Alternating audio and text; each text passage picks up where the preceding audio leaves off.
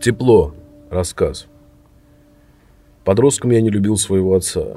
Не любил за частые замечания, за то, что заставлял подолгу кормить, корпеть над математикой, за то, что избегал мужских посиделок, что не пил и не курил, что подметал полы перед каждым приемом пищи, что был тихим и домашним. Идеалом мужчины мне виделся дерзкий, сигаретой в зубах крепыш, отпускающий веселые шутки, не переставая при этом быть опасным. В то зимнее утро отец вошел в комнату, пересек ее и посмотрел в окно. Мело уже который день, снег все шел и шел, мороз только крепчал, и, казалось, не будет конца этой зиме. Вот началась она, но уже никогда не закончится. Нам, беженцам из некогда Братской Республики, выделили в горном пансионате, не так давно еще принимавшим работников Министерства промышленности, две комнаты, но печь стояла только в одной. В ней холодными зимами вся семья и собиралась. Старшие сестры, Надя и Наташа, лежали и читали. Я растапливал жестяную печь. Бабушка, мать отца, сидела на полу и качала головой. Четырехлетний брат Арсен развлекал младшую сестру Ануш. Прыгал по кровати и строил рожи. Мама уже с месяц как отбыла в Москву на заработки. Стояла на рынке, разведя, точно Христос над Рио, в стороны руки, с которых свисали блузки и спортивные костюмы, купленные у знакомой на оптовой базе. Полуторагодовалая Ануш очень скучала по маме, по ее теплу и запаху, часто плакала и ныла, так что мы утешали малышку кто во что гораст. «Да, вот тебе и солнечный край», – пробурчал отец, вглядываясь в метель, вставшую между ним и заснеженным ельником на пригорке. На отце была, были старые кроличья шапка с проплешинами, в равной степени отливавшая бурым и фиолетовым, синяя синтетическая куртка, накинутая поверх потерявшего вид пальто, наброшенного в свою очередь на два свитера, футболку и майку, три пары брюк, сиреневые растянутые рейтузы, трикотажные штаны и синие брюки. Единственная вещь, лишенная видимых изъянов. На ногах бессменные ботинки фабрики «Скороход», купленные 14 лет назад еще в СССР во время командировки в Ленинград. Собственно, это и был весь отцовский гардероб, вещь за вещью нанизаны на него, как на живой манекен. Остальные вещи отец распродал или обменял на еду еще осенью, когда иссякли все деньги и съестные запасы. Мы только что позавтракали чаем из сушеных яблок, заев кипяток размоченными на дне кружек плодами. Данного рациона семья придерживалась уже вторую неделю, с того самого утра, когда бабушка, бабо, замесила последний стакан муки. Обнадеживал ящик детской смеси для Аннушки, раздобытой мамой через знакомую медсестру. Мы старались не думать о еде, не говорить о еде. Какой-то неведомый инстинкт защищал нас от голодных разговоров. Отсутствие пищи осложнялось отсутствием электричества, воды, транспорта, телефонной связи.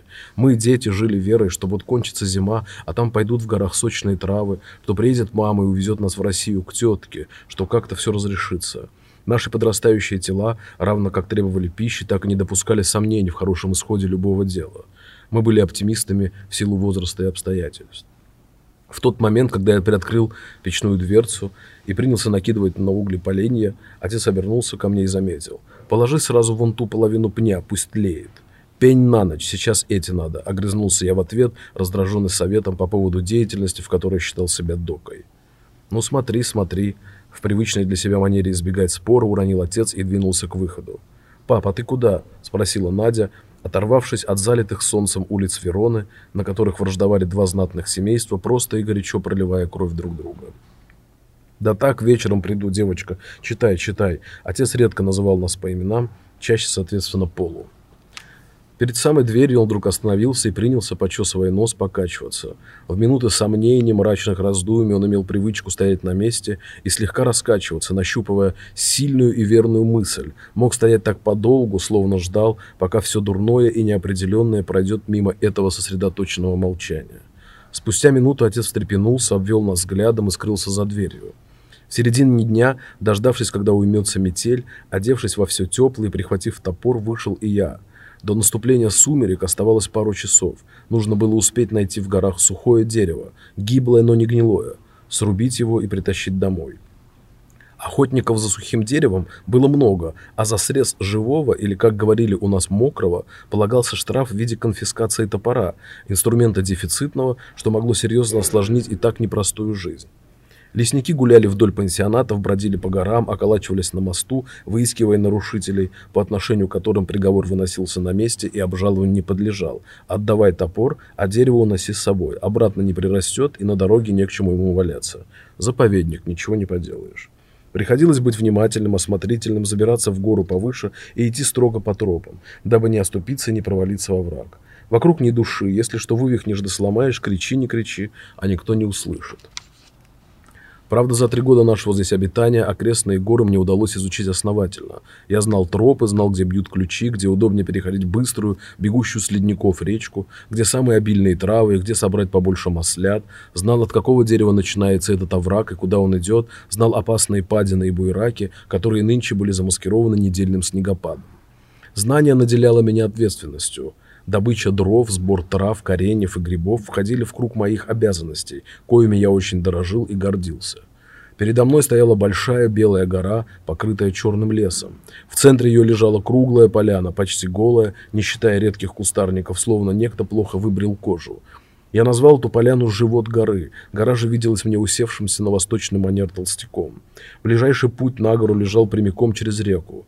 Летом я запросто перебегал ее по речным камням и валунам. Сейчас же они покоились под толстенным слоем льда и были очень опасны.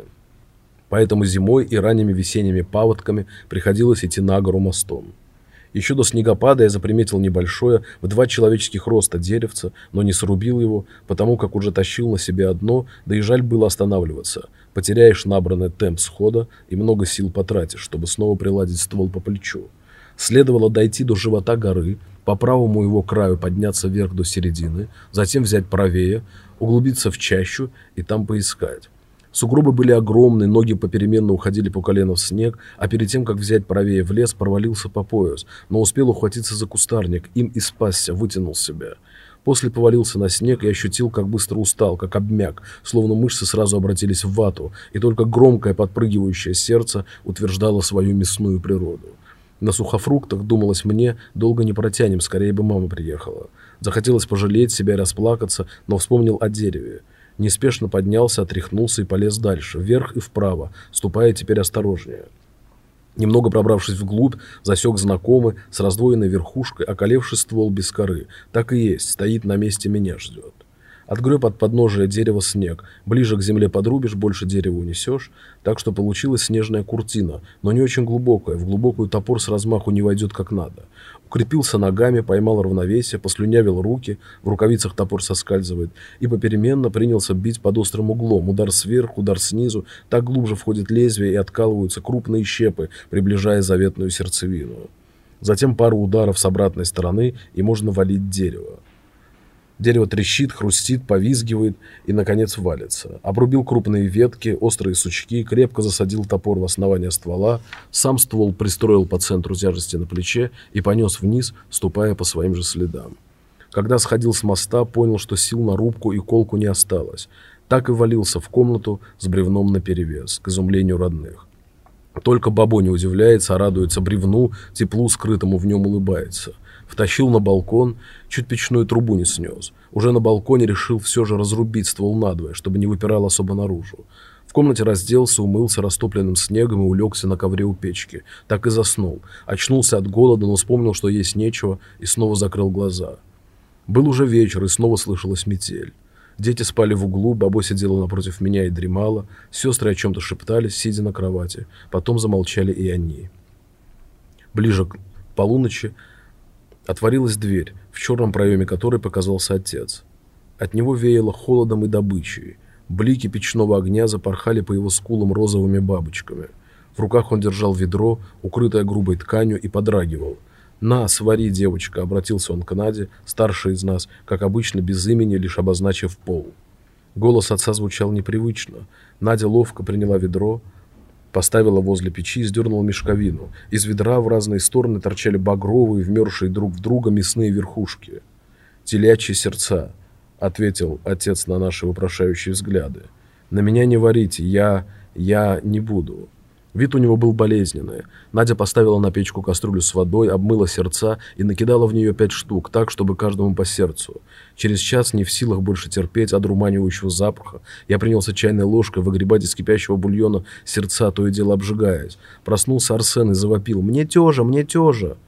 Бабо, сославшись на пустую челюсть, сказала, что подождет, пока разварится. Раздал сестрам, отрезал кусок Арсену, выловил себе – с трудом удерживая горячее, полусырое сердце, каждый из нас впивался в упругие мясные толщи со всей жадностью растущего организма, чувствуя, как сладостна жизнь, как прекрасна она на вкус. Едва успев доесть, сестры и брат заснули. Борясь со сном, я впихнул в печь половину пня с волокнистой сучковатой сердцевиной, после чего повалился на ковер и крепко забылся. Только утром увидел дремавшего отца с распухшей небритой щекой. Иногда он постановал – Позже мы узнали, что отец снял со своих зубов четыре золотые коронки, одной расплатившись зубным техником, а на три купив ведро сердец на районном рынке, что в пяти часах ходьбы от нашего обиталища. Я стоял и смотрел на этого худого, уставшего человека, свернувшегося калачиком, страдающего от боли, вздрагивающего во сне, тихого и покорного своей судьбе. Я стоял и смотрел на своего отца, на моего папу. Детство. Рассказ. В доме было четыре комнаты. Гостиная, детская, бабушкина комната и отцовская. Уложив нас спать, мать перебиралась к отцу. Дом был спланирован так, что в комнату отца нельзя было попасть из других комнат, в нее вел отдельный вход. Уход матери сопровождался скрипом половиц. У бабушки Варсеник или просто Бабо, бабушка на армянский манер, тоже был отдельный вход. Так был достигнут компромисс между враждующими мамой и бабушкой, а также удовлетворена потребность отца в затворничестве. Отцу было необходимо хотя бы пару часов в день побыть одному. Его интересовали книги, фотографии, музыка, марки и собственные ногти. Состриженные они собирались в спичечную коробку. Комната его была по периметру заставлена книжными полками, упирающимися в потолок. Посередине стояла кровать, справа от нее проигрыватель, слева стол, на нем фотолаборатория, в глубине этажерка, между всем этим нагромождением узкая тропинка для передвижения. На одной из верхних полок, прислонясь к книжным корешкам стояла баночка, на ней коротко и грозно значилось «яд». Баночка всецело владела моим воображением. Я воображал ее воздействие на человека, на кожу, на глаза. Мне думалось, испив яда, человек немедленно должен покрыться волдырями, из глаз его потечь мутная кровавая слизь, сам отравленный издавать нечеловеческие звуки. Отец игнорировал мои расспросы по этому поводу, приходилось доходить до всего самому. Комната отца наполняла меня немым трепетом. В этой комнате, полагал я, спрятана некая тайна. Дом был огорожен высоким забором, сложенным из известкового куба. Вдоль забора росли гранатовые, абрикосовые, тутовые деревья, ближе к центру два инжирных и одна яблоня. В инжирные деревья были вколочены огромные гвозди и клинья. «Дерево железо любит!» — восклицал дед Сергей и вспыхивал багровым румянцем. Инжир плодоносил зелеными плодами с липким молоком внутри. В августе созревшие инжири наливались золотом и медом, падали и тлели на земле, со временем чернее, как мертвые грачи. Мы разбегались и скользили по опавшим плодам, мешая плодовую слизь сухой землей. Гранатовые деревья, посаженные на месте бывшей выгребной ямы, густо кустились и выдавали плоды невероятных размеров, не меньше детской головы. Алая голова граната венчалась царственной коронкой, из которой пробивался пучок карих волосков.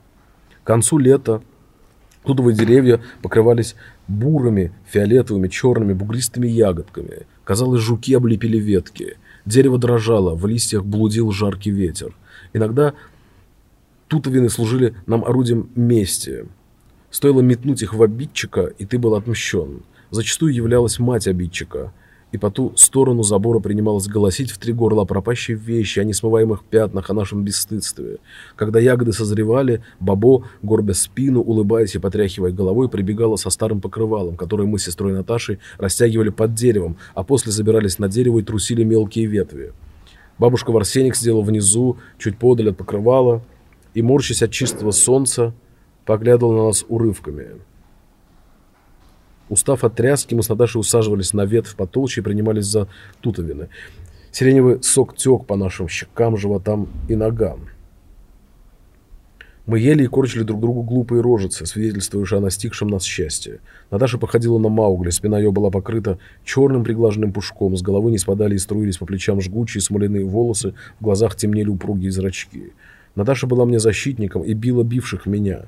Пацаны считались с нею как с лидером. Все дохлые кошки в округе были осмотрены ею лично.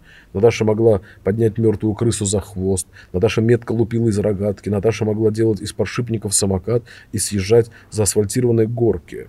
Наташа была моим главным аргументом в случавшихся во дворах спорах. Небо сквозь крону синело клочками. Горячий воздух жадно входил в нас. Жизнь обещала всегда быть радостью. Бабо принималась покрикивать на нас, если мы, по ее мнению, засиживались на дереве. Тогда, резко сменив положение, вцепившись в ветви и конвульсивно подергиваясь, словно исполняя ритуальный танец неведомых дикарей, мы принимались за тряску дерева. Тут вины отрывались и лиловым дождем покрывали настил. Некоторые ягоды расплющивал от удара, брызнув соком, они ложились рядом с пятнышком, как павшие солдаты. В итоге, когда сотрясалось лишь дерево, ничего больше не падало, Бабо кричала нам «Херика!» что означало «достаточно». Мы спрыгивали и вместе с Бабо начинали поднимать с концов покрывало, чтобы тутовины скатывались к центру. Когда же в середине одеяла синел массивный холм ягод, Бабо скручивала концы настила змеей, обхватывала ее цепкими руками, отрывала от земли и семенила на свою часть двора, чтобы там уже разбирать урожай. Мы очень любили Бабо. Армен, мой двоюродный брат, гостил у нас. В доме были я, мама и он. Папа работал на почтовом поезде, был в рейсе. Бабо гостила у дочери в Ереване. Весь день мы носились по двору, а вечером сидели в комнате отца и слушали пластинки. Мне нравился дельтаплан Леонтьева и песня про двух грузин и какой-то там кувшин.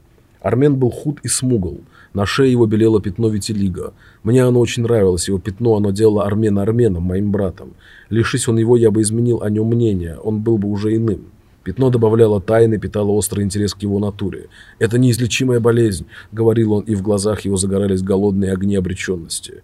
Я гордился братом, его мужеством и втихаря ему завидовал. Завидовал его болезни, не раскрытой наукой, неизлечимой, несомой им, как взрослая ноша.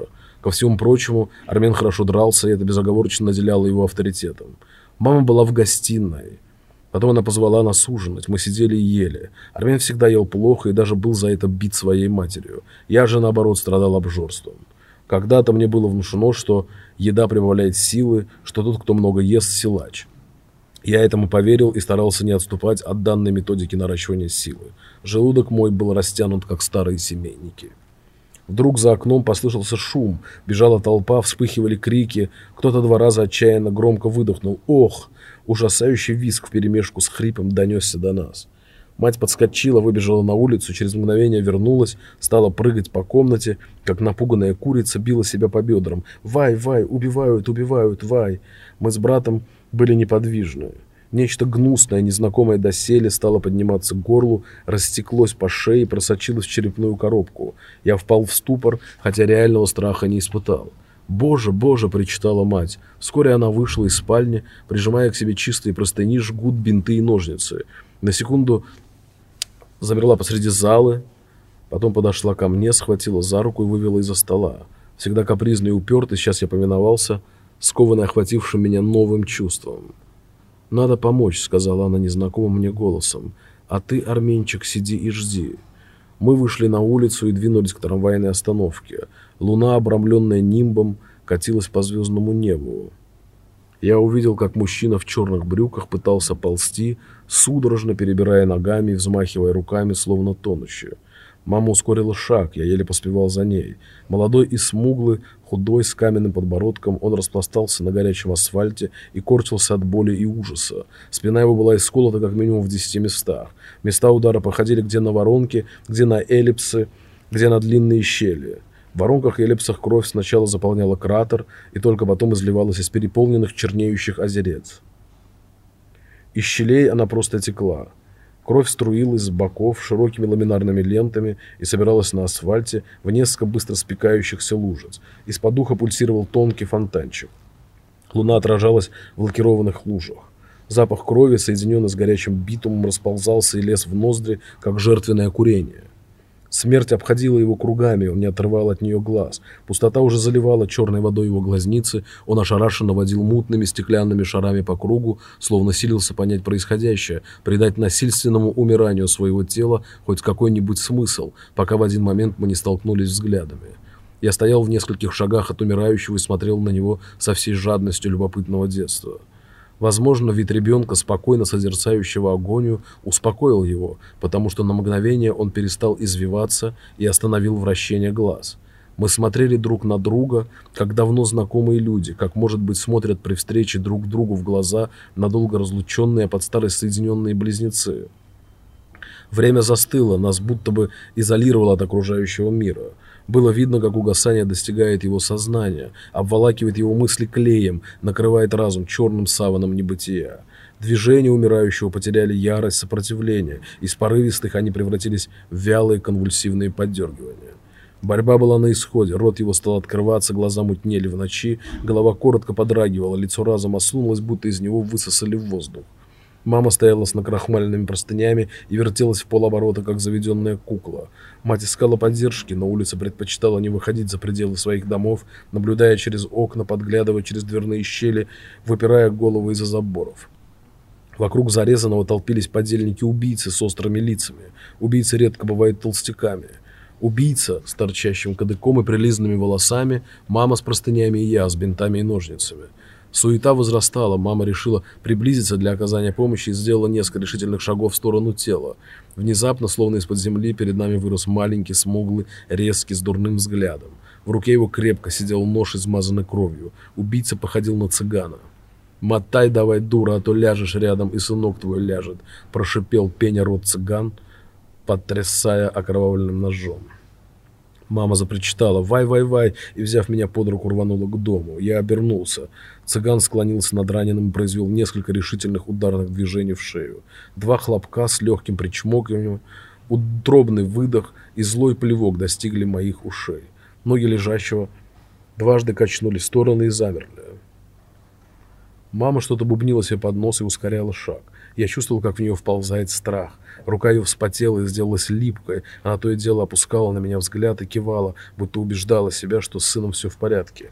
Теперь, когда сошел с нее медицинский пафос, она поняла, что чуть не погибла сама и не погубила ребенка. «Глупость, глупость», — говорило ее спешащее нервное тело. «Сильва, ты глупая женщина, разве можно так?» — вторил окидывающий меня цепкий материнский взгляд. Армен сидел на полу возле пианино и листал толстую книгу с картинками. Он был напуган, смуглость его окрасилась серым. Дети всегда понимают, что происходит за окном. Когда мы вошли, он быстро встал и начал тараторить что-то несвязное, наверное, от ужаса. Перед сном мне не читали, как обычно. Работал телевизор. Я лежал рядом с мамой и вспоминал убитого. Мне даже не было его жаль, я еще не приобрел способность сострадать людям, мной владел восторг нового знания, запах спеченной на асфальте крови будоражил меня неведомыми смыслами. Я понял одно. Понял, что убийство возможно.